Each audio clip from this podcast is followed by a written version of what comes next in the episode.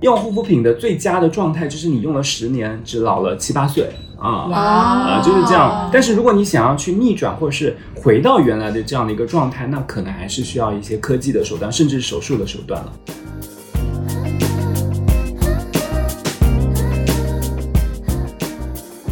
医美不是让你改头换面，而是在让你尊重自己原生长相的同时，变成你更好的自己。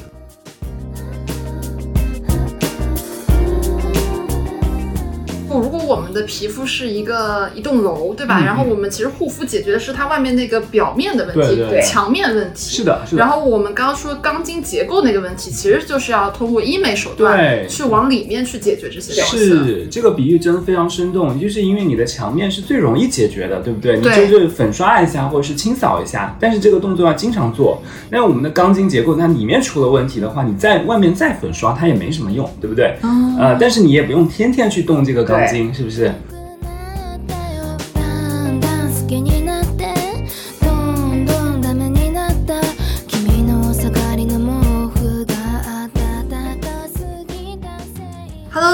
好，我是旺仔可可糖，我是潇潇，我是四阳花，欢迎收听末日狂欢。那本期节目呢，我们要聊一个主题啊，叫变美路上这些苦真的不用吃。然后我们为了聊这个主题呢，我们请来了三位非常资深的业内专家，他们分别是美业啃大瓜的 K 大，Hello，大家好。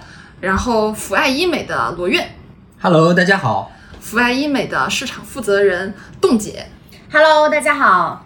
对，那我们今天呢会分成以下几个部分。第一部分呢是请几位小伙伴跟我们的听友们介绍一下自己，然后也介绍一下他们的从业经历。然后第二部分呢，我们会去聊聊关于护肤大家关心的问题。第三部分我们会聊聊关于医美这件事情大家关心的问题。然后第四部分呢，也会给大家做一些变美路上的弯路科普，就是有哪些坑呢？大家其实不用踩。那我们就先进入我们今天的第一趴好了。那先请 K 大给我们来介绍一下吧，就是你可以介绍一下自己过去，比如说你是怎么进入到美业这个行业的呀？然后你当时是为什么就是会对美业产生这个兴趣？因为其实，在录之前，我问 K 大，我说你从什么时候开始做博主？他说零几年。呃，冷知识，本人是九九年出生的。我当时一个震惊，我说，哎，你做博主的时间快赶上我的我的年龄了。对对，你可能是那个时候还在读小学。啊，那时候可能幼儿园。哦，对。我跟发姐就是看着 K 大的文章 长大的吗？变美的，变美的，变美的，变美的，变美的，非常开心啊！能够跟大家去在这个样一个平台分享我自己的一些从业经历。就是我自己在读书期间，因为我们在医学院的时候呢，也是遇到一些皮肤问题。我自己本人就是护肤方面的问题，那个时候我们用的只有可伶可俐。啊，这个东西就是我在我这个，我们是同年同一年代的人，你知道吗？对可伶可俐也有记忆，我对可伶可俐也有记忆。对，我觉得它是我毁皮肤的第一步。是的，没错，你说的真的很对，因为我自己也是被它毁的。然后我那个时候也没有注意防晒，所以也有严重的晒伤。所以当时正好在学皮肤科学的时候，我们在研究我能不能自己救一下自己。然后，但是会觉得说，我们在医学院里面学习的皮肤科的知识偏向于疾病的治疗，所以那个时候还是想学一些真正有帮助的护肤类的知识。所以我们当时也找了很多国外的文献，然后一边在翻译搬运文献的过程中间，一边在论坛啊，还有博客上面分享，就慢慢慢慢就变成了一个野生博主。之后呢，在一六一七年的时候就做全职博主，嗯，就是这样的一个经历。哇，我听完就觉得可伶可俐真是毁了三代人的皮肤。对，没错。还好他现在不在了，也成就了很多那个护肤博主，啊，成就了很多人，成就很多人。是的，哎，那所以你是医学生？对，我是医学出身，对，专业的专业。那我们请下一位医学生罗院给我们分享一下呗。好的，呃，大家好，我是一名整形外科医生，现在主要做医美这一块儿。呃，整形外科呢也做了有十八年的时间了。呃，现在的主攻方向就是在注射微整这一块儿，因为现在我们看到，呃，尤其疫情之后这段时间，大家好像对手术并不那么感兴趣了，所以呢，我们在微创医美这块儿越来越火了。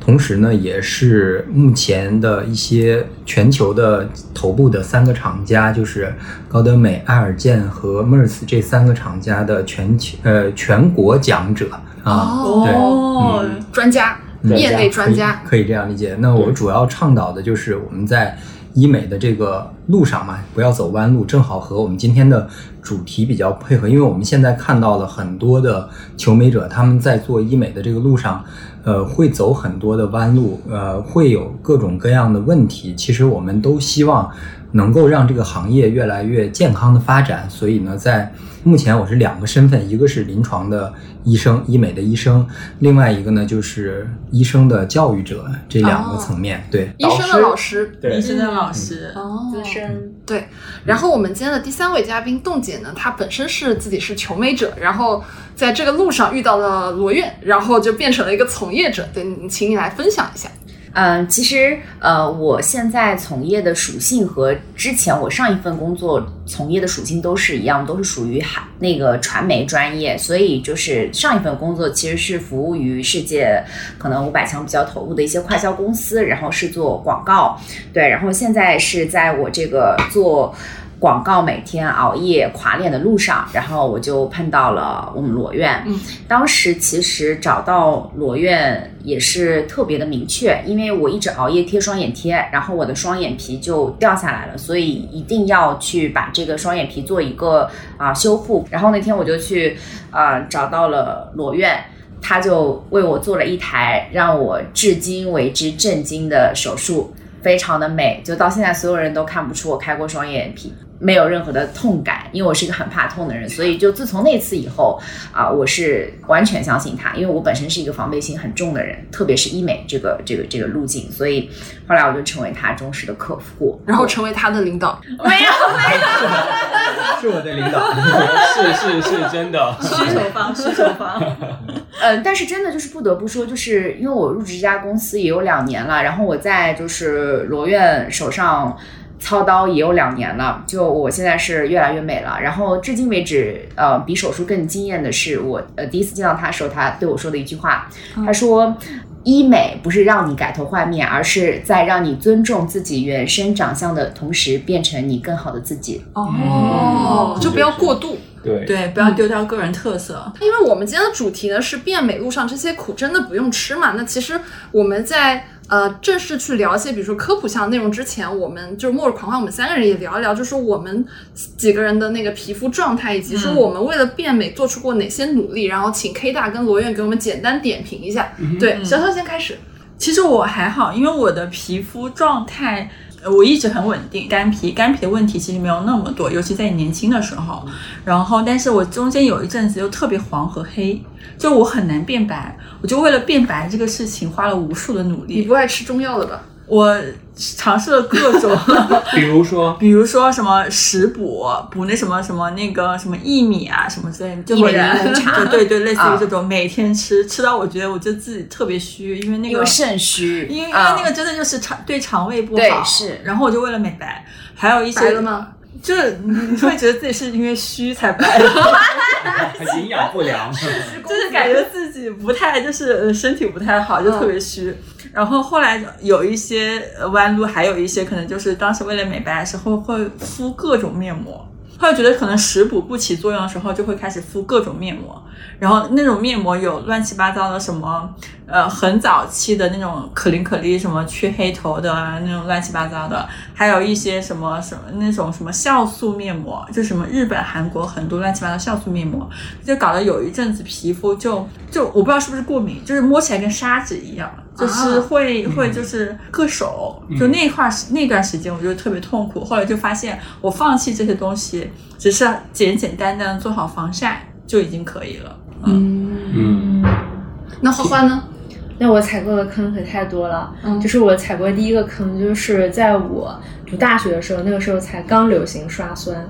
然后哦其实我后来才知道，刷酸这件事情是最好不要自己瞎操心的，因为酸也分很多种，然后刷酸的频率啊、手法啊之类的也很重要。但是那个时候其实我啥也不会，我就是看网上的博主，然后东看一个西看一个，自己买了一个，我也忘记是什么酸了。你自己在家搞实验室。对，然后就烂脸了，而且就是我烂了一次以后还不甘心，就是我烂了无数次，然后我始终不相信是我的问题，我相信是我免疫力还不够高，就是我的那个城墙皮还没有建起来。然后是觉得自己耐受不够是吗？对，然后后来才知道，就是我已经伤害到了自己的那些屏障对皮肤屏障，然后就才会导致这些问题，搞得我后来就变成了敏感皮，所以我一直就很后悔，就那个时候自己乱搞。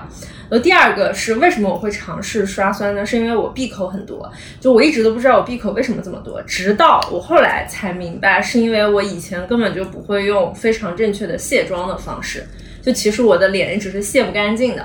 就哦我采取过两种，第一种是我之前一直用卸妆水，就我我读书那个时候特别流行贝德玛，但其实我的我是油皮嘛，就其实我用的粉底液是像 DW 那种，就贝德玛根本就卸不干净，嗯就是水状，因为它特别扒脸还防水嘛。那其实当时我卸不干净，就会导致我的皮肤就是毛孔的堵塞，然后就当时就会起很多闭口，但是我完全不知道，然后我又刷酸，就当时处在一个就是你干啥都是错的这个环节。然后第二个错的是，后来我发现就是卸不干净，我用的是眼唇卸妆液卸全脸。对，但是后来发现听，上去有点奢侈。对，但但也不是啊，因为那个时候很流行的是曼丹，其实曼丹很便宜。哦对，但是我后来发现我现，现在还在用曼丹。时代的回忆。但是我发现它卸全脸，然后就是你在洗脸的时候呢，感觉很奇怪，我感觉我洗不干净，就是我洗不干净对嗯，就是我又洗，因为它不像是那种卸妆油，它乳化，是就眼唇卸妆液它还不能乳化是，就当时我就脸就是两种错误的卸妆方式，让我的脸就一直在处在不断爆闭口，然后不断发痘，然后不断怎么样，就很痛苦的几年。天呐，对，所以就是这个这些坑真的很诡异，很神奇。就是我当时的一个 learning 就是，你如果要去了解变美的知识或者是什么的话，你一定要系统的去了解，你不要东看一个帖子，西看一个帖子，东看别人推荐一个产品，因为那时候什么贝德玛、曼丹风都很大嘛，然后其实你自己用的都是错的。那我对那个发姐之前，她因为发姐之前写过一自己的一篇公众号嘛，就是讲她脸的那个皮肤的那个蜕变的一个历程，从全脸就不是全脸吧，就下半脸全都是痘痘，然后烂脸的过程，到后来就是可以素颜的时候，就皮肤状态非常好。就是这个过程，你经历了多长时间？经历了两年吧，因为当时我就开始接触医美，就除了做那个微针啊这些之外，就是呃还做了很多什么舒敏之星，就是因为我的脸它一直都是敏感皮，然后还有什么巴拉巴拉，然后其实是一直照灯啊、做针啊，然后这些什么，然后才把那个皮肤给养好的。哎，花一两年还挺久的。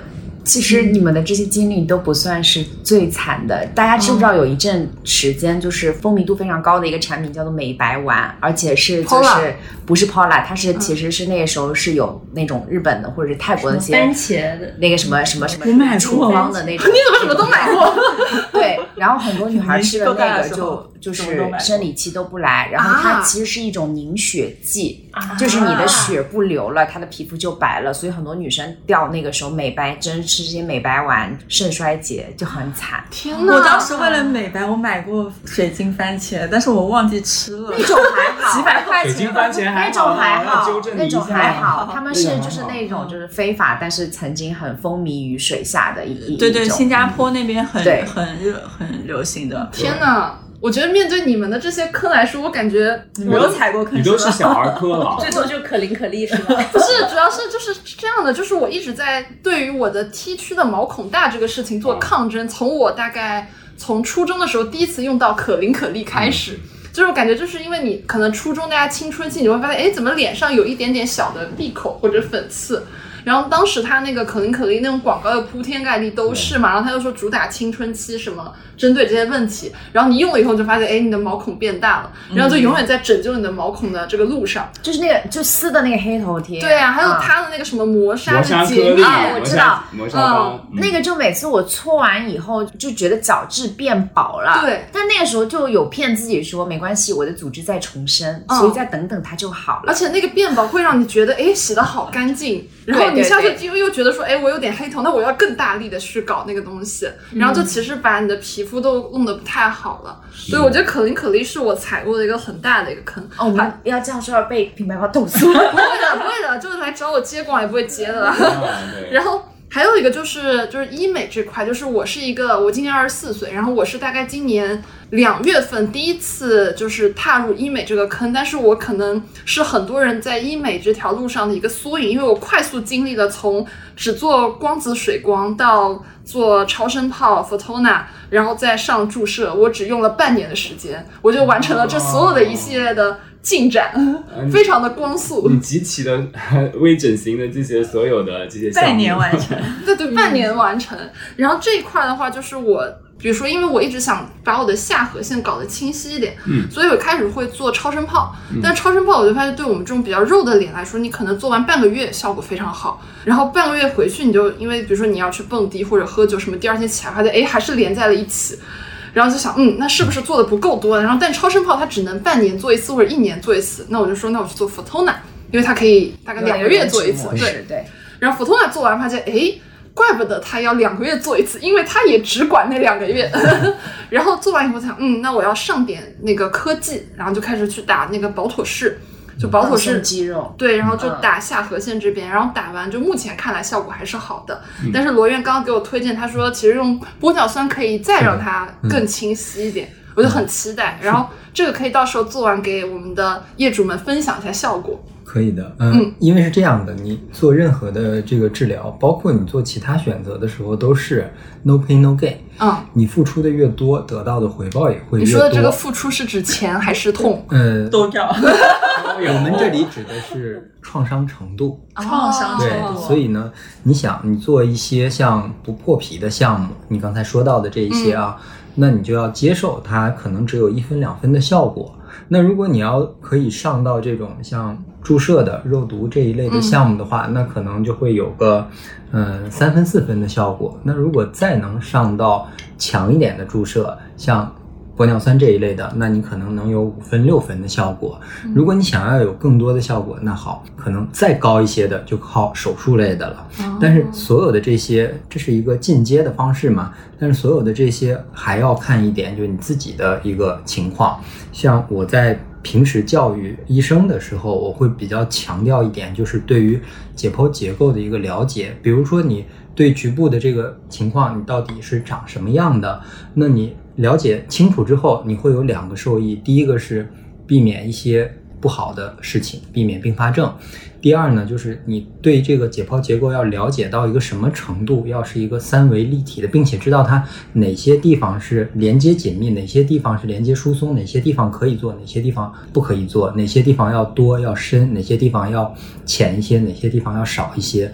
当你在你的脑海中形成这样一个三维建模之后，你再给你的顾客做注射的时候，就可以更游刃有余了。嗯，我这边跟我们业主朋友们分享一下，就刚刚罗院讲这段话的时候，盯着我看了三分钟，我就感觉我已经在他的脑内 脑内已经三 D 建模完了，对，是的，对对，幻想你注射以后是什么样子。对，已经给我建模完了，对对，其实就就大家可以很通俗的，就是理解一下，呃，钢筋跟水泥的关系。就比如说我们的脸是一个屋子，那嗯。其实、呃，这个手术和玻尿酸就是钢筋，因为它可以决定你的结构。嗯，那至于我们的一些光电的项目或者是一些生美的项目呢，它就是水泥，所以相对于水泥的改善来说，钢筋肯定要来的更彻底一些。嗯。但是也要做一个搭配。嗯对对对对对，也是需要，也是需要。循序渐进的，就不是所有人像我这样半年以来进步那么的快，就直接一步到位。但是我我我觉得嗯感叹一下，你应该选的项目还算是适合你的。是的，嗯，啊啊，是是应该没有走特别大的弯路。没有走弯路，你走了捷径。是是是是，哎，那我们基于我们刚刚讲的，大家自己为了变美做出哪些努力，其实大家会分成护肤和医美两部分嘛。嗯那接下来这两块呢，我们也想跟大家来继续聊一聊，就是嗯关于护肤这块，我们要可以少走弯路，然后有找到所谓的捷径变美。是那第一个问题啊，也是一个日经问题，就我们在业主群里面收集问题的时候，大家也一直在问说，我一直深受黑头的困扰，但是我自己也是。哦然后我们可以看到，就是网上有很多偏方，就比如说什么荷荷巴油，对吧？什么那个鼻贴撕拉鼻贴，对吧？可伶可俐的翻版嘛？对，然后等等这种偏方，但是我又感觉呢，就是你用完，可能你那一天那两天你会觉得哎少了，嗯，但是后来它又长出来，就是关于这个东西，我其实也想听听 K 大给我们讲有什么根治黑头的办法吗？哦，很好的一个问题，就是我觉得大多数人都有一个不切实际的幻想，那就是如何根治黑头。啊，不能根治啊，就像你不能洗一次脸，然后说我这一辈子就不洗脸了，是这样一个道理。就相当于是你也不能说我吃饱了这顿饭，我下一顿就可以不吃了。啊、因为我们的这个黑头它要分两种，一种是我们的油脂的这样的一个堵塞在毛孔里面，然后它因为混合了我们的一些脱落的角质在我们毛孔的周围，所以它就混在一起，就形成了角栓啊。这个栓的话，你要清洁是可以清洁掉的。但是取决于说我们要付出多少努力，你比如说鼻铁也是一种努力，或者是说我们荷荷巴油有以油溶油的方式去把它洗出来，也是一种方式。以前我们还有一些所谓的卸妆油去去黑头的方式，那现在我们也有一些像针清啊，还有一些像海飞秀啊等等这样的一些项目，它们只是都有效果，只是对我们的皮肤的损伤或者是对屏障的干扰，它的程度是有不一样的。所以，我们作为一个普通人的话，你尽可能的选对屏障干扰比较小的，然后你不要期待说一次就能够解决所有的干净了以后，它一个月都不长，这是很难的。我观察下来啊，就大部分的这种角栓型的黑头，一般都是三四天之后慢慢又会回来。但是你做好清洁的话，它至少可以看起来不太明显。因为说实话，我是这样的一个人啊，就是你对着镜子的时候是五厘米，你是看到所有的瑕疵的。但是我们在社交距离的时候，我们其实并没有那么重视大家的瑕疵，反而就是我们要忽略你的瑕疵，就是因为你的斑点也是治疗不干净的啊。我们从严格意义上来说，每个人脸上都有一些大或小的瑕疵。但是你如果真的每天都要五厘米的这样的一个镜子，天天照着，我觉得我的黑头很多，那这个其实就可能会走走火入魔，就像发发和呃潇潇一样，对吧？就会对某个这样的一个很有执念。嗯，自己所谓的瑕疵这样的东西非常有执念，所以就会导致一些翻车的这样的一些情况。另外一些情况，我们称之为叫我们小小的黑毛。呃，有些人他是以小黑毛为主的，所以如果是小黑毛的话，相对会容易一点。如果你们做面部脱毛的话，多多少少能够带到一些，都会有一定的改善。但如果你不管是我们的荷荷巴油，还是我们的鼻贴，当然鼻贴是最损伤屏障的一种方式，荷荷巴油呢相对温和一点，但是它的效果也会慢一点点。哦，就我自己，我也是用过了很多方式，我感受下来，就是我们的硅胶的洁面刷。啊，不论是手动的还是我们的电动的，再配合一个卸妆膏，温和一点的，然后不要去太过于摩擦，就是不要用磨砂膏，也不要用鼻贴，这样其实对皮肤的损伤会比较小。那个牌子我知道，我真的有用过，就是那个硅胶的那个震动 F 的。开头的哎，对，那个，那个对 F 开头那个，然后我也买过之前在连卡佛还有一个专柜，它有专门按照 T 区结构一个小的，然后还有一个面部的一个大的，真的超好用。哦但是我觉得这样的东西也要注意使用的频率和时间，哦，它不能天天用吗不？可以我之前是天天用，用哎，不可以，不建议。哦完了，弯路，完了弯路，完了弯路，弯路。又是一道为什么不能天天用？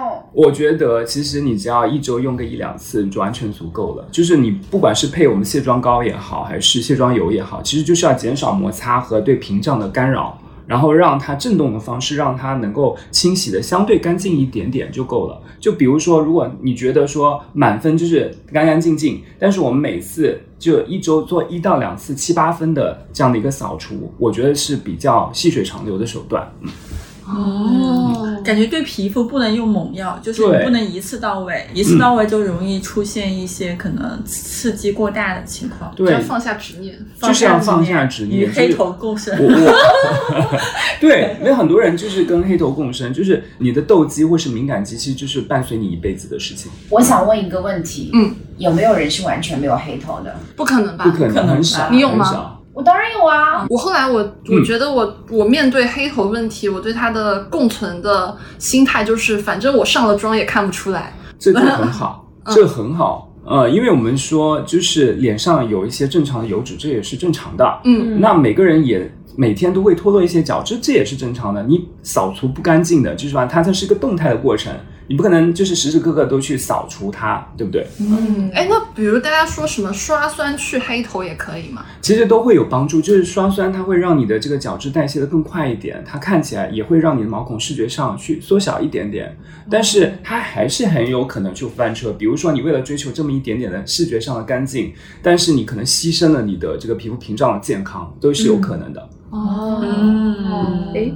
我想顺便问一下，就是我刚刚也提到了痘印跟闭口的问题嘛，没错因为现在其实我看很多人都是长痘痘，哎，有的是脓包型的，嗯有的就是闭口。然后我经常看到有的人他可能痘很严重的时候，呃，所有的博主会建议他你去看医生。是对，所以我也想问一下，就是痘痘跟闭口大致就是普通的发生的情况有哪些，以及他们就是假如我真的去看医生，嗯他会给我很多不同的分类吗？啊，好问题。其实我觉得，呃，我们称之为叫粉刺，它有一个发展的过程。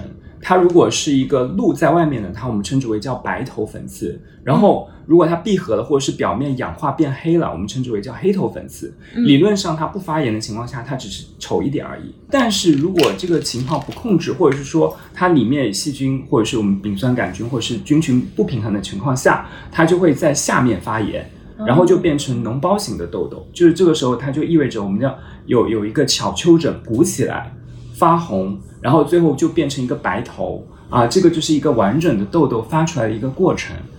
啊，所以我们称之为叫做痘痘，其实它就是因为啊雄激素的影响啊，男生女生都有雄激素啊，嗯啊雄激素的影响导致了一些出油，然后再加上角质的不正常的代谢之后，合并了局部的这样的一个炎症的状态，嗯它就是称之为叫痘痘的完整的一个循环。嗯所以很多人其实是停留在白头和黑头粉刺，这个时候我们只要做好清洁就可以了，嗯这意味着我们可以在家做这些事情。哦啊，但是，一旦出现了一些脓头、炎症，那理论上最好还是用药膏去解决。啊那我是这么判断，我也是一直都跟我们的啊听众朋友或粉丝去交流的，就是说，如果你脸上出现了三个以上的这样的发炎的痘痘，那就意味着其实你需要更多的药物治疗，要么你是吃药，要么就是你要全脸或者是某些地方要点涂一些治疗型的药膏。嗯这个时候就是要去按照正规的疗程去治疗了。但如果你是一个两个痘，我认为其实可以用痘痘体啊，或者是我们常备水杨酸啊，或者是阿达帕林啊等等这些成分来急救一下。因为现在医生也很忙也很累，对不对？嗯你长一个痘，你要去挂他的门诊，他也会很疯很崩溃的。嗯嗯，是的，但是我感觉阿达帕林不能随便用吧，我之前用了以后我就过敏了。就是我们认为 A 酸这样的成分，它其实是有一个耐受期。就每个人其实擦了之后，不是第一天过敏，它可能是用到第三天，哎，你觉得前前两天挺好的，安然无事，嗯我可以耐受。但是到了第三、第五天的时候，它突然一下就像翻车了一样，就是你又脱皮、又刺痛、又泛红，嗯这是正常的一个 A 酸反应。所以医生都会现在建议大家点涂，嗯就算你脱皮，也只是那里脱皮。哦。嗯，但是如果有些人他想要刷酸，我要全脸用 A，无论是我们的药膏级的 A 酸，还是现在很流行的早 C 晚 A 的 A 醇，它都有可能会翻车的啊、都有可能会导致你暂时的不耐受。嗯。哦。哎，我这里还有一个问题，就是因为我感觉我的皮肤没有什么特别大的问题，但是我没有，我就很想了解一下，就是整个护肤逻辑的框架是什么？就比如说它有没有一个什么嗯类似于底层逻辑，或者就是它是有流程的？我觉得其实啊、现在的一个逻辑啊，就是嗯皮肤科医生公认的，我们先做好三步。它其实打地基的就是清洁、保湿、防晒。所以刚才你也分享了，就是自从做了认真做了防晒之后，你所有的那些烦恼啊、纠结啊，都已经消失无踪了，对不对？是的，所以这就是我们日常需要做好三件事情。只要我们做好清洁、保湿、防晒，那我的皮肤可以健康活到老。嗯健康只是第一步啊，美不美？这个就是在在说啊。每个人对美的要求可能会不一样。那如果你想要更白、更年轻，那我们还可以在这个三部曲的基础上，去加上早上的一些抗氧化呀，或者是晚上的帮助修护啊这样的一些成分。那如果真的你觉得皮肤已经开始老了啊，我们出现松弛、下垂、细纹等等这样的一些情况了以后，那我们还可以用一些刺激再生的成分，像早 C 晚 A 类类的成分，其实都能够让我们的细胞能够更好的去再生啊，这也是。啊，抗衰的一个需求，所以我是觉得它是层层递进的。就像我们之前也在科普啊，护肤金字塔这样的一个概念，就是你先把啊三部曲做好，地基做好，清洁、保湿、防晒，然后再去做好早上的抗氧化和晚上的修护啊。我们涂抹一些修护霜啊，然后如果真的有需要的话，我们的刺激再生手段包括医美，其实都是顶端的东西。哦，金字塔尖的那部分，对金字塔尖那一部分，无论我们是用一些活性成分去抗衰老，还是用一些医美手段去达到一个更好的抗老的效果，那都是做好了清洁、保湿、防晒之后的事情。所以就其实像 K 大这么专业的成分党和护肤博主，他还是按照一个非常有逻辑的框架在做整个护肤步骤的。是那其实最关键的那个，比如说清洁这部分，可不可以给我们听友就是科普一下，清洁这块有什么雷区是比较典型的？不要用可伶可俐，对对对，好生气啊！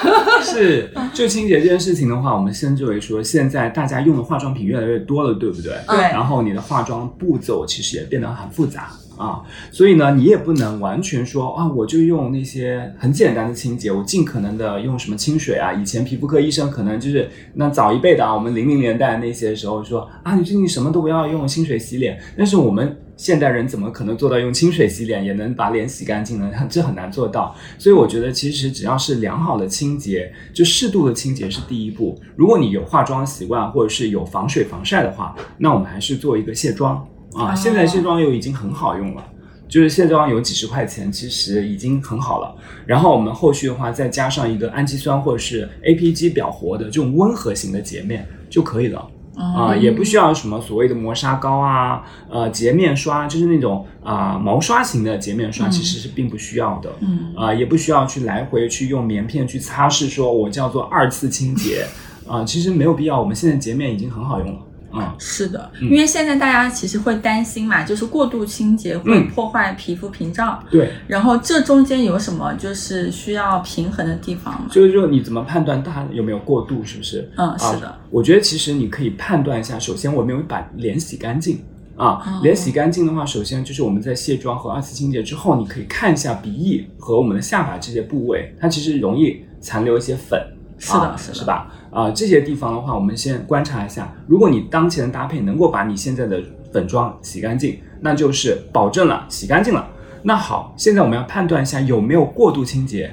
那这个时候你先什么都不擦啊，什么都不擦，先等十几二十分钟。如果它是出油了，那也就说明你很多人出油速度可能会有一些不一样啊。大家尽尽量不要在很干燥的时间段去测试这样的一个洁面的力度啊。就是如果你只是觉得干燥有点紧绷的话，对于干性皮肤来说也是正常的。嗯但是如果你洗完以后什么都不擦，就会出现刺痛。会泛红，会起皮，就意味着你的清洁是过度，或者是你现在的屏障已经受损了。嗯嗯，如果理想的状态就是我们洗干净脸，第一没有残留，第二就是因人而异，会觉得干燥也是正常的。但是对于油性皮肤来说，过半小时出油也是正常的，但是它没有不适感，它只是觉得有点紧绷，但是刺痛是不对的啊，就是这样子。嗯，是的，学到了，哎，那不同年龄阶段大家的护肤重点会有什么样的区别呢？就比如说青春期的小朋友，然后然后二十多岁的，然后我们还有很多的呃业主小伙伴，他们可能是大概三十四十左右，嗯，是的。对，大家的就不同阶段会有什么样的重点呢？我所以我，我会认为说，其实青春期重点就是把脸洗干净的同时呢，屏障维护好，让皮肤更加健康。这个时候就不用想什么所谓的抗衰老啊，或者是什么 CIA 啊，其实都没有必要。就是你做好防晒，这是第一步嘛。嗯然后你呃，青春期的困扰就是长痘嘛，啊，我们长痘就会有一些长痘的措施啊。这个时候我们只要注意，就如果真的是大面积痘的话，那该吃药的还是得吃药。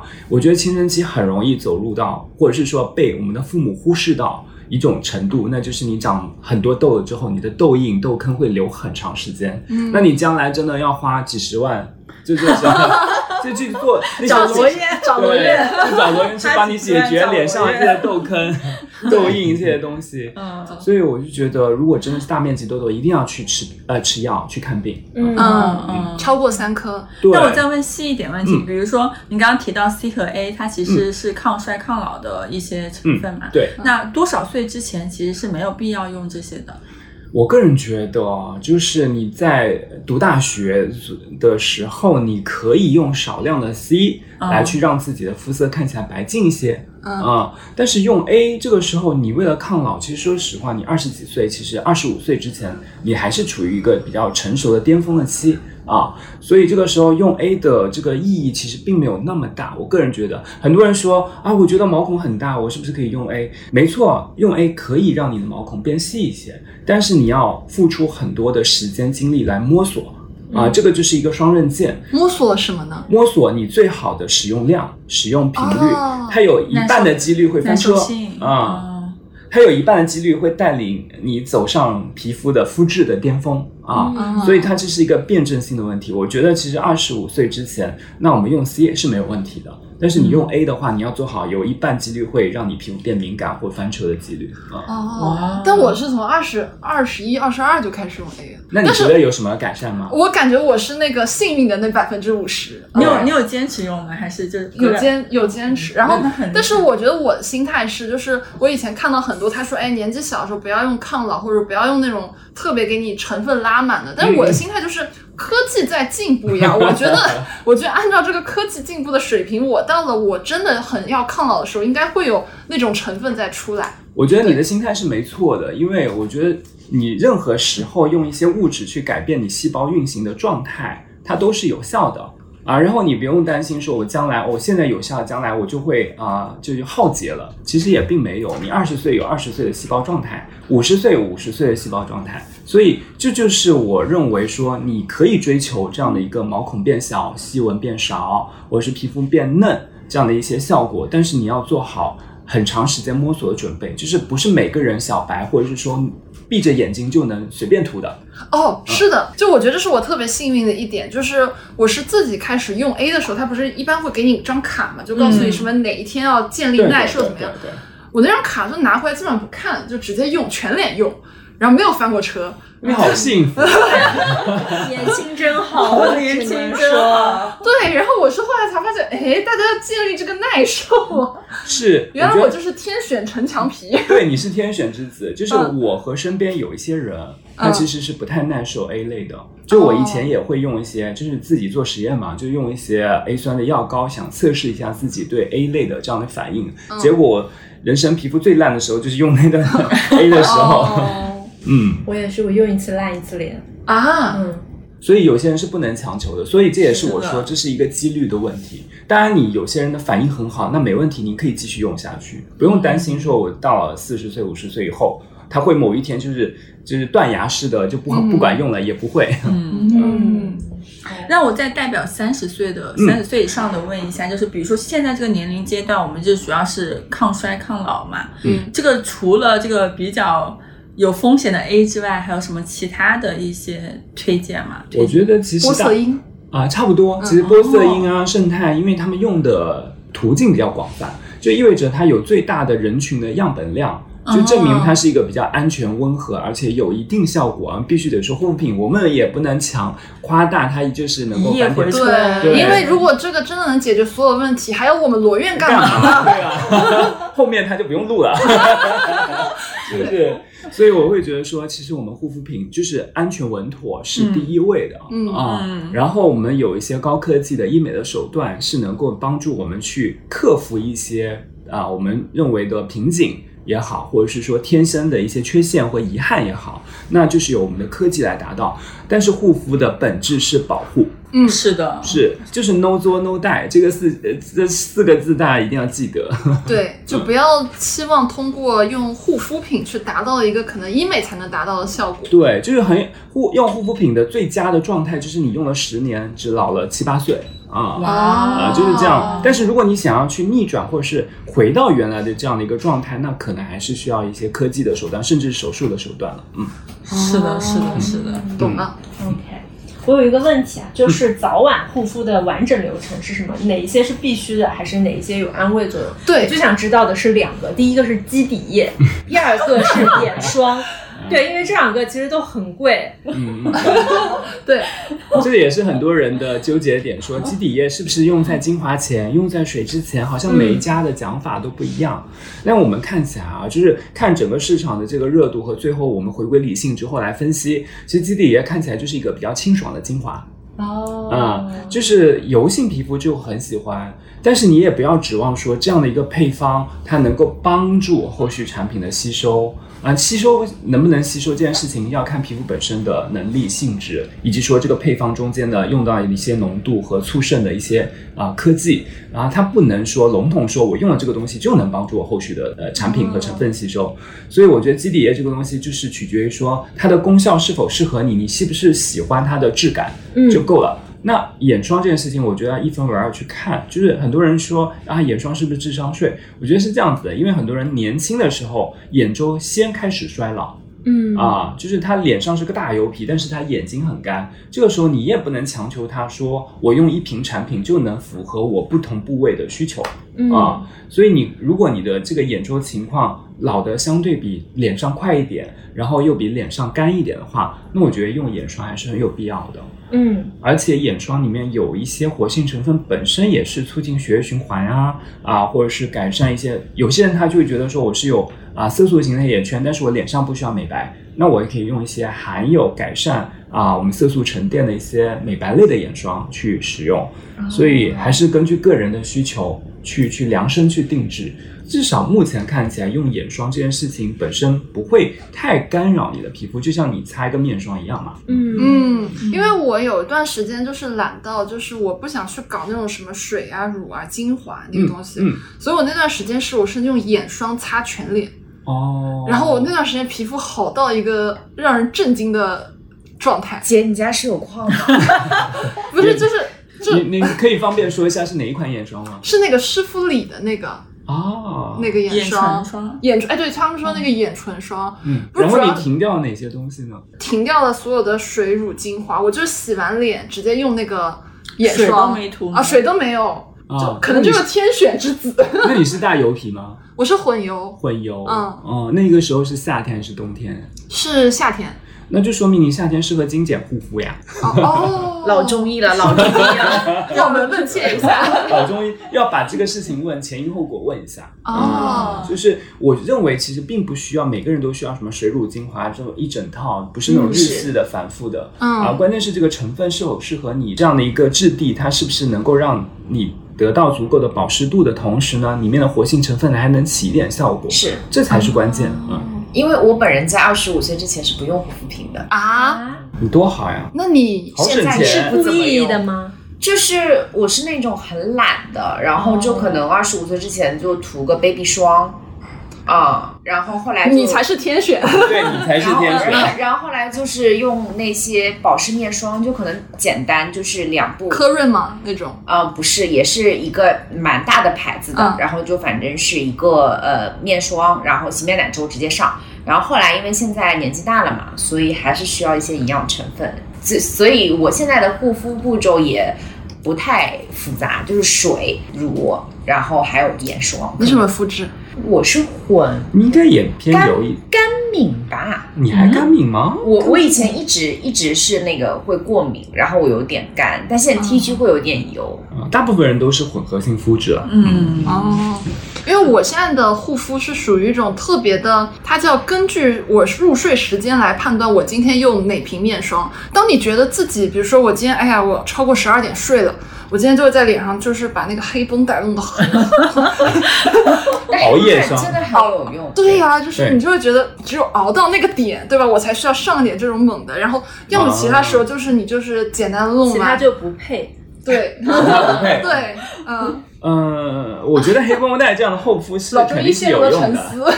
但是但是老中医啊，我觉得最对皮肤最好的方式其实是睡眠，那啊就是你睡得好，真的第二天是神采奕奕。脸上在发光，嗯，对，然后我觉得运动出汗也很重要。是的是的所以护肤品你不能神化它，你要看整整个身体，它是一个整体嘛，对吧？你的皮肤也是你身体状态的一个反应啊。对，嗯，诶，那我还有个问题啊，就我们其实大家会一直提问的那么几个东西：黑眼圈、红血丝、皮肤暗沉。这些东西呢，就是老中医开始皱眉点头。问的问题都是一样。老中医说门诊接到这种东西太多了，这种东西真的只能靠护肤来缓解或拯救，还是说我们只能上医美手段了？我觉得黑眼圈用护肤的呃作用是非常微乎其微的。目前看起来，以我们的现在的工作强度来说，如果你说以前我们回到二十年前没有那么多电脑、手机的情况下，我认为可能护肤品或者是睡眠会有帮助。但现在我们要一定要思考我们现在工作的习惯和用眼的这样的一个习惯。那我认为其实很难，护肤品它毕竟还是停留在皮肤表面，嗯我们的黑眼圈毕竟还是在我们的皮下很深的位置。它有一个血管啊这样的一个淤积，以及说它已经形成了一些我们称之为叫含铁血黄素的堆积。那这个时候呢，你只能通过一些各种各样手段去让它看起来不明显。就算是医美，我们其实现在能做项目也没有很多。对，结构型为主。嗯呃，结构型的为主，那我们的一些光电打在这个地方，其实是相对有一些风险的。嗯啊、哦，但我有个偏方，大家要不要听？来听你听，来来来，是我自己。用的，我觉得挺有用的。嗯就是我自己也是会有那种小小的黑眼圈，但不是很大的。我判断应该是色素型的吧。嗯然后我首先会睡个好觉的，第二天我会去刮痧、刮哪儿？刮眼周。就促进血液循循环嘛。对对，真的是老中医专场耶！然后然后血管型黑眼圈真的真的就是就是你上完以后刮完以后，然后你就用那个毛巾热敷，嗯然后热敷完以又是后。改善血液循环。嗯对，热敷热敷完以后，然后你再去睡个好觉，你第二天早上用那个冰球冰敷，然后真的就是冷听热交就是。偏方。这个偏方真的是有用。嗯我相信是有用的，毕竟你花了两两天的时间才能改善。就是这个热敷加冰敷就有中医的感觉。其实很有用，我必须得说，它对血管性的一些问题是很有用的。嗯再加上你睡得好嘛，对吧？我聪明吧，老中呃，医？对对，很厉害。那是不是那个蒸汽眼罩也可以啊？就是热敷。啊？那还是要结合后续的冰敷了，你不能只能让血管扩张，不没有，让它收现在有那种。冰凉眼罩，哦，没有，关键是你敷之前，你刮自己的那个眼眶，你要下得去很手。啊，啊，就是真的很痛，那你就会听到方嘎啦嘎啦嘎啦的声音。啊，下次我帮你刮一下吧不。要，听起来就很很伤皮肤的样子。听起来就很吓人。擦油啊，就要用油擦一下，好吓人。好吓人。那红血丝跟皮肤暗沉呢？我觉得红血丝也是很难通过护肤品解决的，只能很很大程度啊去减少它加重的几率啊，嗯就是你要去温和护肤，避免一些刺激，让它变得更严重而已。但如果是真的红血丝已经是一条条的话，那我觉得医美有很多项目可以考虑啊，像光子啊，或者是我们染料啊，其实都会很有效。就比你自己在家里面折腾各种各样的啊猛药也好，或者是镇定的那些什么色修精华也好，更加有效一些。对我觉得色修它是针对那些整体的泛红啊哦，，但是如果是一条条红血丝，肯定还是要用到医疗手段的。嗯，是。嗯，所以其实刚刚我们说了，就是还挺多的问题嘛。所以我觉得，如果是医美小白要去入手医美，我觉得一定是 AOPT 这台仪器，因为它其实是市面上一款仪器囊括最多的适应症的一款仪器。对，它没有中文名吗？就是光子光嫩子嫩肤，哦哦。对，然后毛孔，然后红血丝都会有一些改善作用。不然还是得靠科技。还是哎，我觉得我的理解就是，比如说，如果我们的皮肤是一个一栋楼，对吧？嗯然后我们其实护肤解决的是它外面那个表面的问题，对对墙面问题。是的，是的。然后我们刚刚说钢筋结构那个问题，其实就是要通过医美手段对去往里面去解决这些东西。是这个比喻真的非常生动，就是因为你的墙面是最容易解决的，对不对？你就是粉刷一下或者是清扫一下，但是这个动作要经常做。但是我们的钢筋结构那里面出了问题的话，你在外面再粉刷它也没什么用，对不对？嗯呃，但是你也不用天天去动这个钢筋，是不是？嗯，对嗯，哎，那说了那么多，那接下来这部分我们就想请罗院跟我们冻姐来给我们聊聊关于医美这件事情。那首先有个问题啊，就想问一下罗院，就是你能不能分享一些你觉得是弯路的医美方式，然后可以顺带给我们分享一下你在门诊中看到一些比较典型的案例。好的，好的。呃，其实医美走弯路的人非常非常多，我这里就带给大家一个 相对比较极端的一个弯路，因为我们看到好多医美现在都有搞团购。嗯。那我之前有一个案例是这样的，这个女生她想要把下巴做一点点注射填充，嗯。那她咨询了三家之后呢，她发现，哎，所有的医生都跟她讲，你这个下巴大概需要三支的量。然后呢，她就在当时有一个非常有名的 APP 啊，嗯。大家应该知道是什么，就搞低价特别嗯。对低价特别明确的这样的一个 APP。他做了这样的一件事情，呃，因为人家搞低价肯定不是说一直都是低价，可能就是首支，嗯。那他就在 A 机构、B 机构、C 机构分别买了三支不同品牌的材料，啊，啊，然后在三家三家机构找三个不同的医生来做注射。啊，哎，对，这是一个看看起来好像哎大家很很吃惊啊，对，很吃惊，这明显这是不对的事情，对吧？但其实呢，我们说它这个不对的点到底在哪里，我们得看清楚，因为很多人他也会犯类似的错误。那我们把哪个点归到他的这个错误上的时候，就发现大家也在犯这样的错误，就是你要知道你在这件医美的这件事情上，你买的是什么。好多人会觉得，哎，我对比这个某个大牌玻尿酸，它在这家机构卖八千，那家机构卖七千五，那好，我去七千五这家去打。那在另外一家没准卖五千呢，他会不会去另外一家？就你没有清楚你在做医美这件事情，你到底这个消费消费的是什么？因为医美这个东西本质上还是医疗行为，所以呢，你如果单纯的去做一个比价的话，那你就不知道你在买什么，因为你买的其实是整个医生的这个经验、技术、美学的这样的一个，呃，让你变美的这样一个思路，还有。附带的买了一个这个产品，这才是正确的事情。你不是去像我买这个披肩或者买一件衬衫，我去做比价，因为这个东西它没有其他附带的东西，因为这是标品。对，这是标品。其实我为罗院刚刚说的那些话，就是做了一个公式的转换，就是归结于两点。第一个是我们要在尊重医疗的严肃性之后，我们再去谈美学。另外。我们买到的终端的价格，比如一支玻尿酸是一万块钱，它分成了三个部分，一个是医院的资质以及服务环境，再加上原材料本身的价格，再加上医生的技术。所以其实最后那个一万块钱，只有当中的原材料的进货价格是一个定量，其他两个都是变量。而我们要去啊寻找到这两个。变量到底是以什么样子的评估方式，我们就需要去做很多的功课，不然就非常的容易踩坑。嗯，因为我甚至看到那种很夸张，因为其实国内买，比如说某些品牌的玻尿酸，它的价格会比，比如说国外我通过某些手段带进来的一些要贵一点嘛。就大家比如说我去海外代购去，比如说某很知名品牌，对吧？嗯，然后他们会打拿回来，就是说你手上有一个原材料，胆子小一点的时候，我去找个医生给我打。胆子大一点，我听过自己打的，你知道吗？但是我们就是这个问题，就是很多人就是也来问过我嘛，对吧？我觉得我们首先在这个国家就是要合法合规。那其实你的这个外来的这个药物进来，你其实就是不合法的。然后你在医院去打，这也是违法的。所以你万一出现什么事故，它是不受法律保护的。对，那其实，在做这样子一个风险较高的这个操作的时候。其实你已经失去了你最大的一个一个保护，所以其实是不划算的。对，是的，我觉得刚刚罗院刚刚说的很好，因为。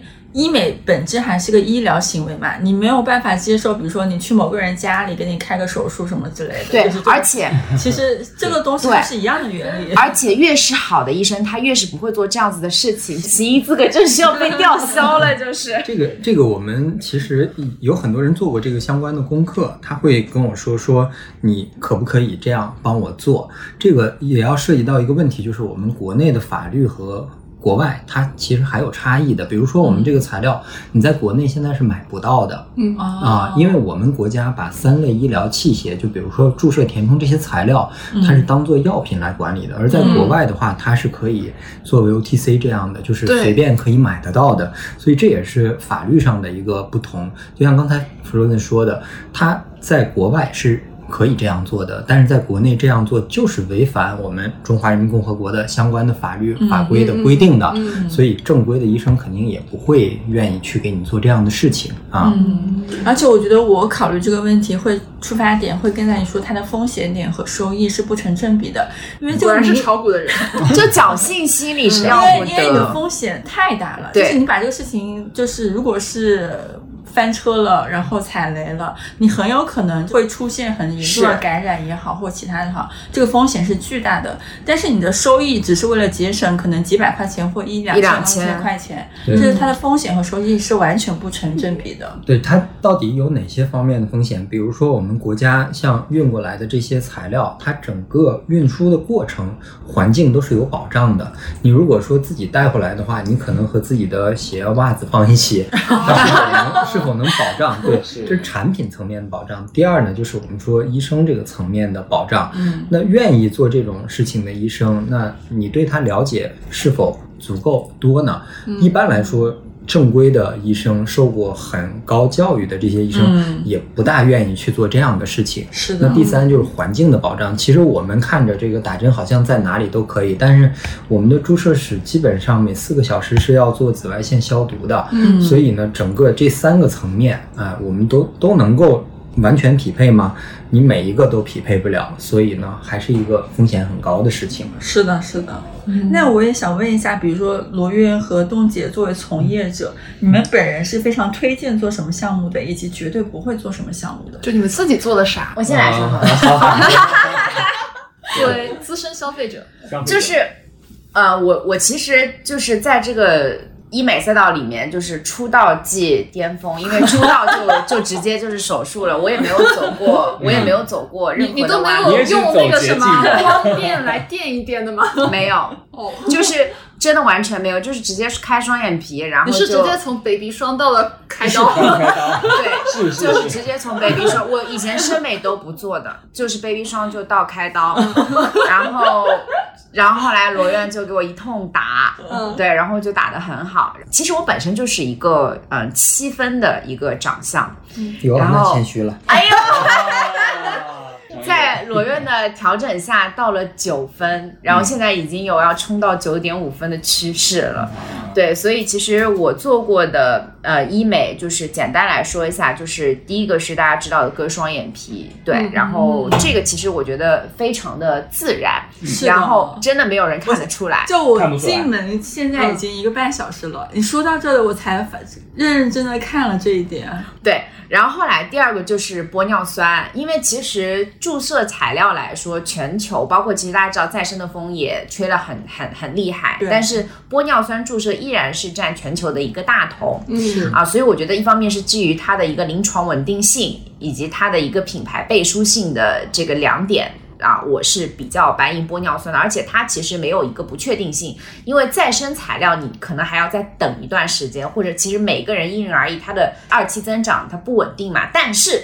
玻尿酸所见即所得，而且它有后悔药吃，对可以溶掉。对，它可以溶掉。虽然说过量的溶解酶会使你的皮肤肤质变差，但是你偶尔就如果万一打的不喜欢，就是溶个一次，其实没有太大关系的。嗯但很荣幸，我到现在一次都没有溶过。啊你也是天选，也是天选，天选整运很好哦，对对对对对，叫整运，是我看到有些博主，他们甚至在做那种比较大的改动度脸之前会去看日子。啊是。对，呃其实有些东西就是运气，就比如说 Frozen 跟罗院的相遇，对，是的，我觉得有哪些项目，嗯、其实主要还是看你的需求嘛。嗯，但是在需求这个解读上，其实有专业的知识和没有专业知识很关键。嗯就比如说，我举一个最简单的例子，好多人都会说，哎，医生，我的法令纹好深啊，嗯我要把这个法令纹打一打。你看我左边深，右边浅，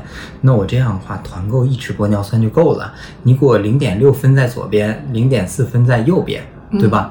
经常有这样的人，嗯对吧？是的，这就是说，你关注的这个点，你就直接给医生表达了。但其实他根本需要的是什么？就我想要做这个项目，但这个项目是不是你真正需要的？这个需要专业的医生来帮你做的。嗯，所以你有的时候你发现他需要的是什么，他可能并不是说这里给他处理好就好了，他可能十八岁的时候跟现在是没有任何差别的。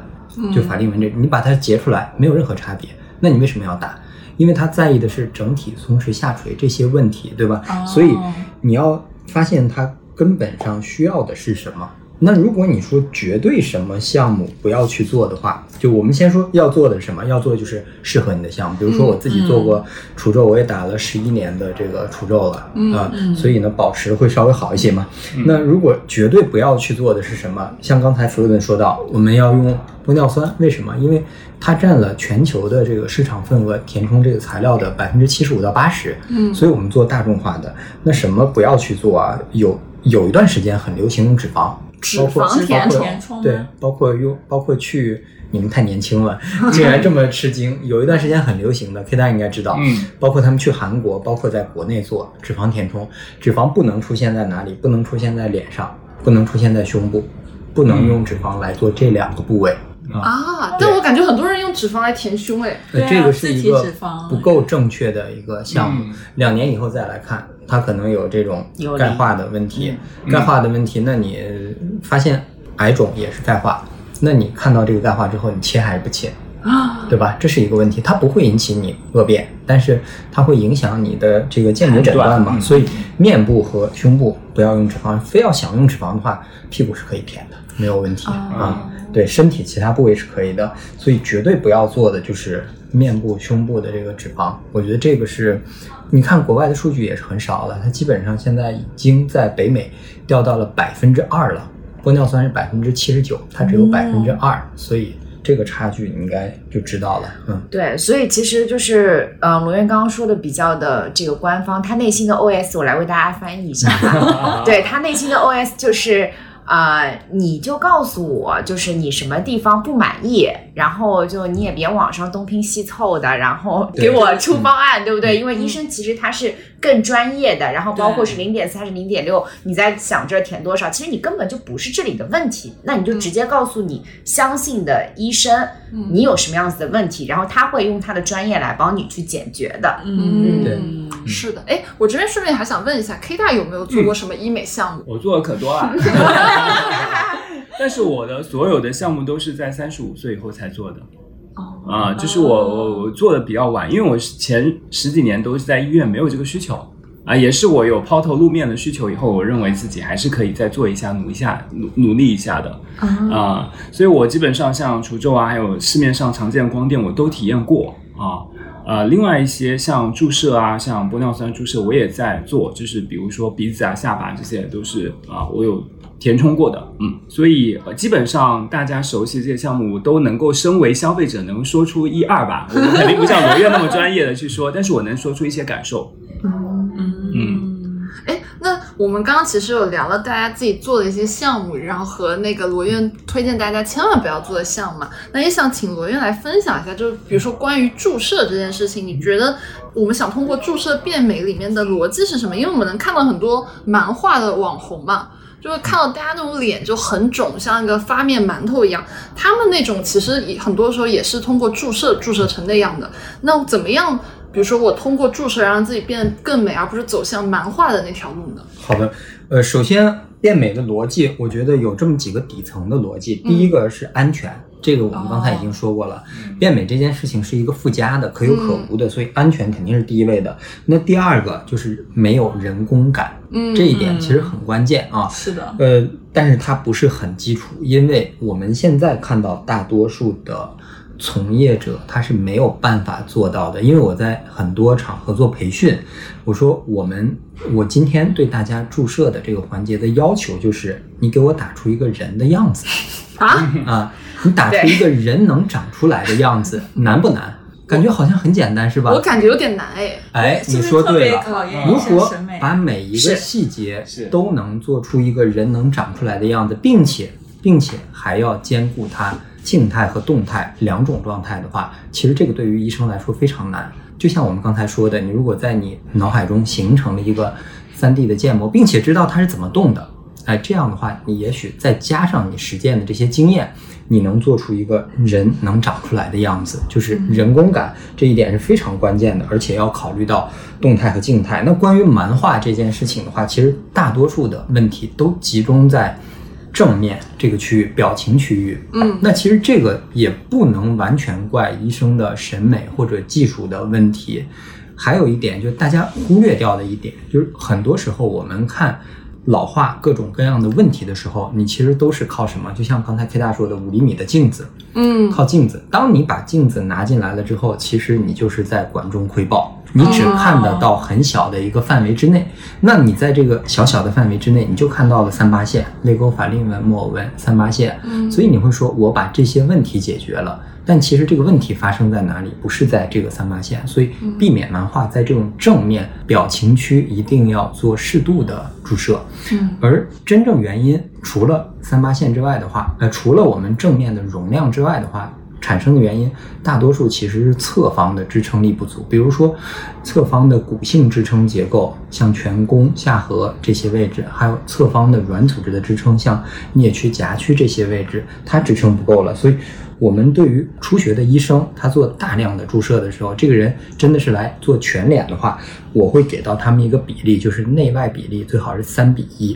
你这个内和外外外和内的比例，哦就是内部的这个部分内轮廓内部的这个哦，轮就是廓，正脸看侧脸看。表情区不哦，表情区和咀嚼区，哦，在外轮廓这个区要到三，内部的话只有一。这样的话，在表情区少量的注射，在侧方多给一些支撑。现在特别火的那个轮廓固定，其实我觉得它是对的。嗯虽然它没有什么技术创新，只是一个概念层面的创新，但它的思路是正确的。我这么多年做下来，也一直坚持这样的一个比例的关系。另外呢，就是我们在过程中还是要知道这个节奏的。比如说，我们发现玻尿酸这个注射量越来越少了。我说的是全球范围内，二零二二年比二零一八年玻尿酸的注射量少了百分之十八。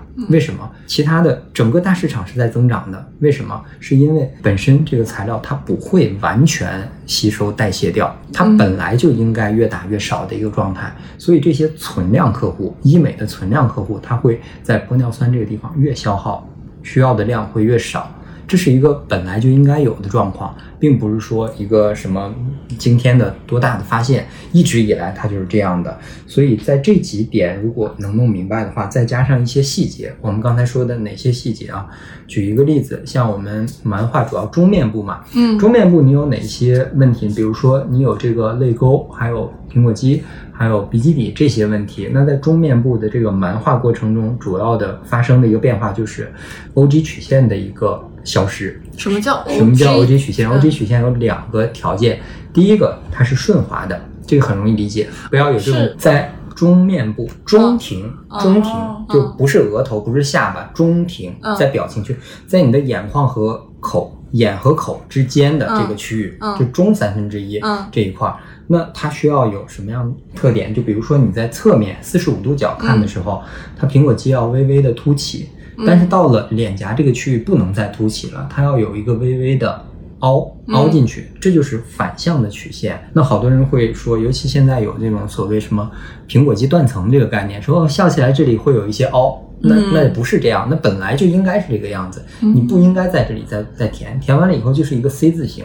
就是那种小婴儿才有的一个状态，成年人是没有的状态。所以在这种情况下就会有这种蛮化，尤其你在静息状态下，如果这样的话，你笑起来的时候，这个鼓的就更厉害了，哦蛮化会更加重。所以在表情区和咀嚼区的量的这个分配，其实是在呃这个蛮化的避免上非常重要的一个点。嗯，我感觉这真真是一个考验技术和结构审美的问题，因为确实，因为他那个刚刚罗院提到了，很多人就是在意自己的法令纹嘛，就会直接想说，那我直接把法令纹填起来，那我这法令纹是不是消失了？但可能真正的解决方案并不是填，而是把你外轮廓的东西给来。提起来，你这一块的那个法令纹就会淡很多。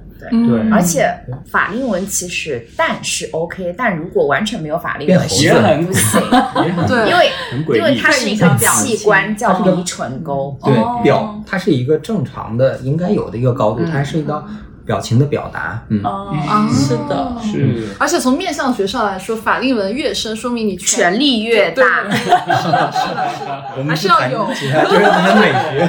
必须要有。还是要有，还是要有的。哎，那我们刚刚其实有聊很多玻尿酸嘛，那能不能请罗源给我们科普一下不同的玻尿酸品牌应该怎么样选？是不是一定越贵越好？然后还有一个问题就是，比如说我今年打的是 A 品牌的玻尿酸，我明年再打同一个部位，我是只能打 B 品牌，还是说它一定要维持跟上一次一样的品牌呢？呃，这两个问题，首先我们说第一个，嗯越贵越好，大概率是没有错的，因为嗯因为你喜欢的就是最贵的那一款。因为你我们看现在国内的市场哪些比较贵，其实就是全球的这个三大顶级品牌。嗯嗯我们去放眼全球市场，因为我们国内的医美市场相对还发展的慢一点，啊，我们还慢吗？我们呃，对我们相对用的这些东西会晚一点，嗯那国外用的会更早一点。我们看全球的数据，加中国以内的这些数据，全球头部的三位就是高德美、爱尔健还有 MERS 这三个。那这三个品牌肯定是相对来说它使用量更多，就像 K 大说的。用的多说明什么？说明它的临床数据多，嗯它的安全性和有效性更能够保障。但是对于一些初入医美，你的消费能力还没有达到那么高的时候，我觉得也可以选择适合你的品牌。嗯比如说我们选择一些，当然肯定是在国家的这个 NMPA 允许范围之内去做一个选择，一定选正规的这些材料，根据你的。经济能力量力而行。当然，如果你在选择过程当中，比如说我有多少多少的预算，那我建议你把这个预算花在更好的医生上，而不是花在更好的品牌的玻尿酸上。嗯我觉得这个是合理的。那另外呢，就是换品牌来打，我觉得国家允许的这些材料没有问题。比如说我的太阳穴这次打了这个瑞兰，下次能不能打乔雅登？下次能不能打保柔提？嗯可以的，我觉得是没有问题。在我十四年的临床注射中，我们经常这么做，没有因为换品牌出现过问题啊。所以这个问题就不要太过担心，厂家可能会给你一些建议。这个地方打过其他的材料，如果再打，它可能就是责任的一个划分的问题。但从临床实践上，并没有这样的说法。嗯，嗯，是那我还挺好奇，就比如说，因为大家都在聊玻尿酸嘛，我们很多用户对玻尿酸会有一些担心，比如说前面提到的蛮化问题，嗯然后现在说还有有一些玻尿酸打完之后脸会僵，就是很多表情会消失。嗯，然后罗院和冻姐有没有说想要给大家推荐的一些建议？我说实话啊，嗯就是我从一个消费者的角度就是来说，然后我也看过罗院打过很多的客户，那包括我自己。嗯，其实我觉得可能是因为我是天选之女吧，所以你们说的 蛮化、僵脸，就是各种的这个副反应，就在我整运很好，就真的整愈好，就我从来都没有，而且我本人今年是我医美的第三年了，我每支每一年的玻尿酸的量差不多是在六支到七支，但是基本上没有什么人看得出来我度过了脸蛮化。我觉得可能是因为有些医生，第一是审美，然后第二是因为越往深打，他的就是神经跟血管越丰富嘛，他可能是没有这个技术可以真的是达到骨膜层，那他可能再往前打一点，就会有一种越打越肿和越打越发腮的感觉。哦我是这么认为的，所以我觉得找对医生真的是非常的重要。谢谢你又给我。好的谢谢 这个广告做的很棒。我这边对于这个僵的这个问题，我觉得就像 Frozen 说的，其实找对医生是很关键的。嗯就像我们刚才也聊过的，这个在注射之前，医生给你在脑海嗯中嗯形成了这样一个三维构建，并且还要给你在运动的过程中知道你是什么样的一个情况，因为僵就是动起来有一些异常的嘛。嗯我们刚才说了，如果你在蛮化那个问题上，我们也说，如果你能够做到它的一个无人工感在静态和动态，就其实就不存在僵的这个问题了。但是嗯也有一些确实是材料的方面的这个原因。其实我觉得，不管什么问题，大多数问题都可以归咎于医生，因为我们医生在我们在培养医生的时候，其实有四门课程。就如果做到了这四门课程都合格或者是优秀，就不会有各种各样的问题了。第一个叫做 A，就这四个字母。就是哦。assessment 就评估，嗯。第二个叫做 anatomy 解剖，嗯。第三个就是产品的一个选择，嗯。然后第四个 range，然后第四个 T 就是治疗。A A T R，A A R T 哦 A 对 A R T，所以，如果我们能够把这四门功课都做到，并且实践中不断的去进步的话，这种问题以后会越来越少。当然，这也是我在医美的医生教育这个领域以后要努力的方向。我也一直在往这个方向去。对，嗯。嗯。嗯，所以玻尿酸其实不会让人脸变僵，嗯让你脸变僵的是不适合的不正确的，对不正确的治疗对或者不正确的审美，就是就是在这四个维度上一定出问题了，嗯所以才会。而且我们发现，嗯，你其实不用一直这样去打，好多打僵的都是认为我的玻尿酸过了一年没有了，我要重复一下这个过程，每一次其实都要重新评估。而且你会发现，如果它问题没有增加的话，比如说我这次打的是这几个点，下次我还打这几个点，它的总量一定会越打越少的。嗯，所以不是说每两年重复一次这样的剂量。嗯，懂了。哎，那我们刚刚有一直在说到，一定要挑一个好医生嘛？那如何判断一个注射医生靠不靠谱呢？有什么问题？你可以在面诊的时候就可以判断出来。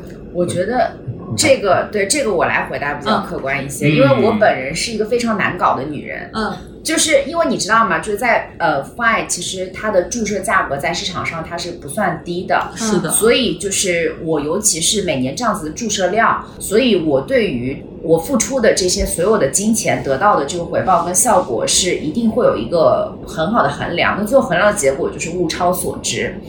那么。我会怎么去判断一个注射医生靠不靠谱？在我是还是一个小白的时候，我觉得我会先去看一些有公信力的东西，就是这个机构是不是在市场上存活了蛮久的，然后基于这个机构是否合规跟存活很久的基础上，这个医生的 background 他的医学背景是不是很好？那像就罗院就是这个中国医学院的翘楚，就是北大出来的，对，哦，北大了，对对对，所以就是肯定是很好的。那所有就是国内的医生，如果是能从北大毕业出来的话，就说明还是非常的靠谱的。而且他本来就是一个整形外科的医生，那么整形外科的医生去打注射，它其实是一种降维。但如果是皮肤科毕业的医生，他去打注射，它就是一种升维。所以我会从这个逻辑判断来说，他应该还是 OK 的。那我再看一下他的年龄，太年轻的医生，说实话，我觉得我会多年轻算年轻？嗯，至少得四十以上吧。就是你得有啊有个十十年的从从医经验嘛，对吧？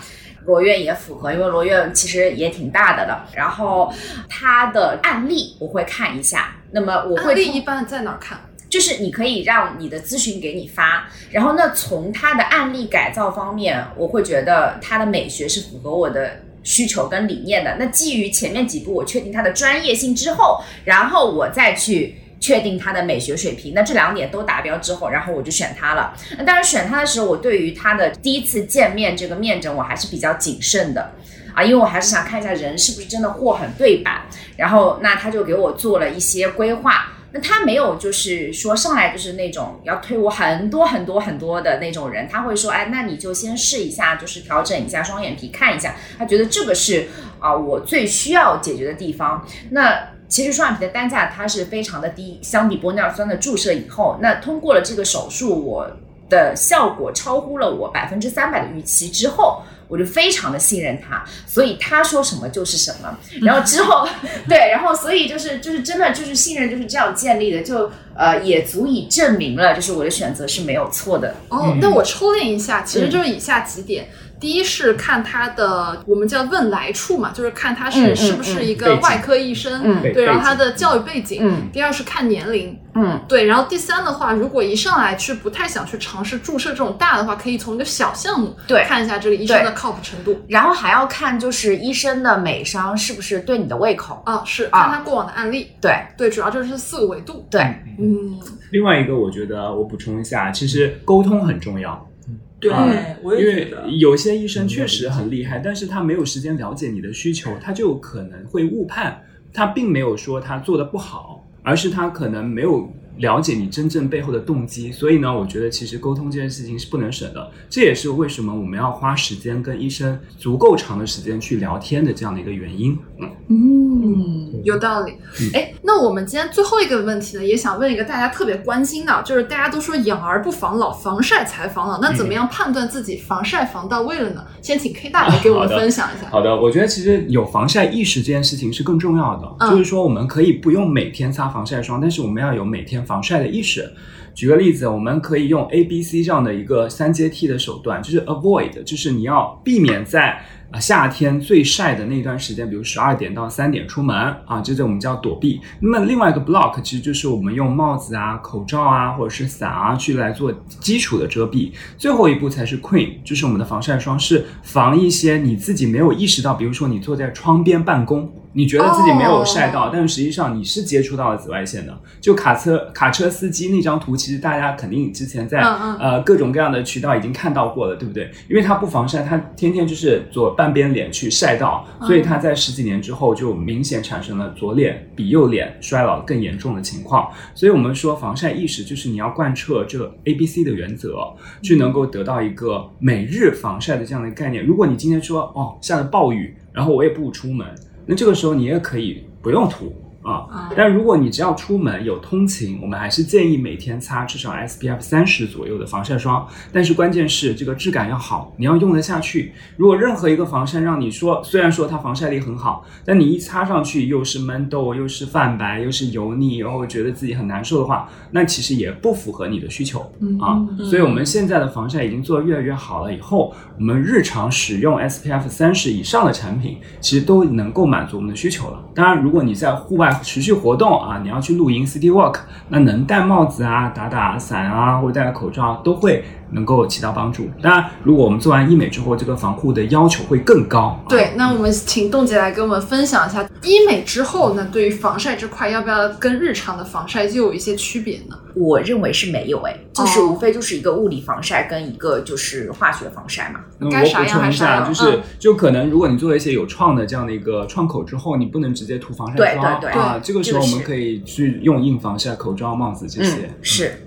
嗯，好的。就罗院，因为我们每次做那个项目的时候嘛，很多比如说做光子啊，然后就其实还有一些光电类的抗衰热玛吉，就是所有的都会提醒我们一定要防晒。这个防晒有，比如说要防晒时间有有多长，是需要重点防晒的。其实，在医美项目之后，不管你是做有创还是无创，防晒都很重要嘛。嗯具体的时间，一般来讲，我们认为在一些相对大能量的这些，或者是偏表浅的这些项目嗯上，我们要要求时间稍长一些，比如说是十天、两周这样的。如果是偏深的这种，可能我们会时间要求短一点，三天到七天这样就 OK 了。所以这个不是一个硬性要求，它和医生给你在治疗过程中使用的能量、使用的这个波长啊等等，这些都是相关的。所以最好还是在治疗之后听医生的这个建议啊。懂了。嗯，今天非常感谢三位嘉宾给我们带来了真的让我们少走很多弯路的这个分享，真的干少花货。很多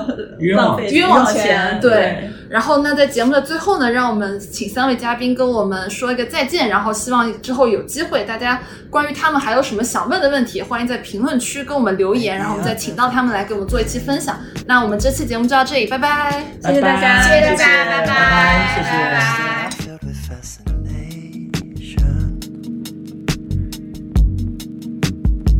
And as the platform falls away,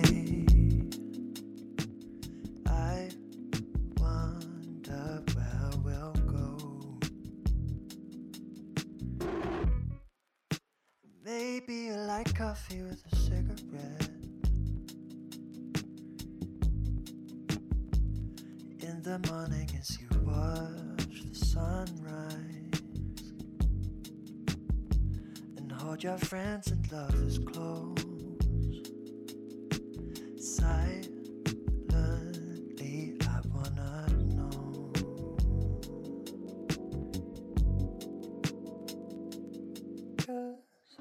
Hello，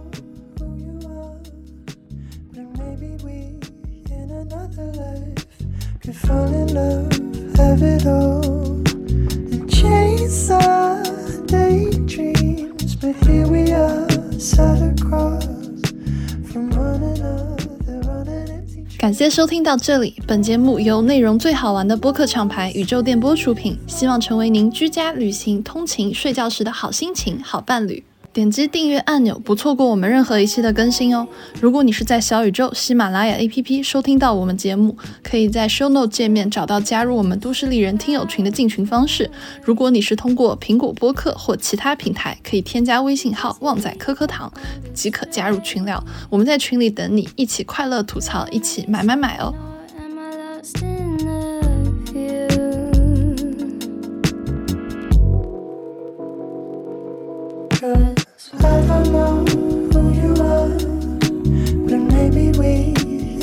another life could fall in love.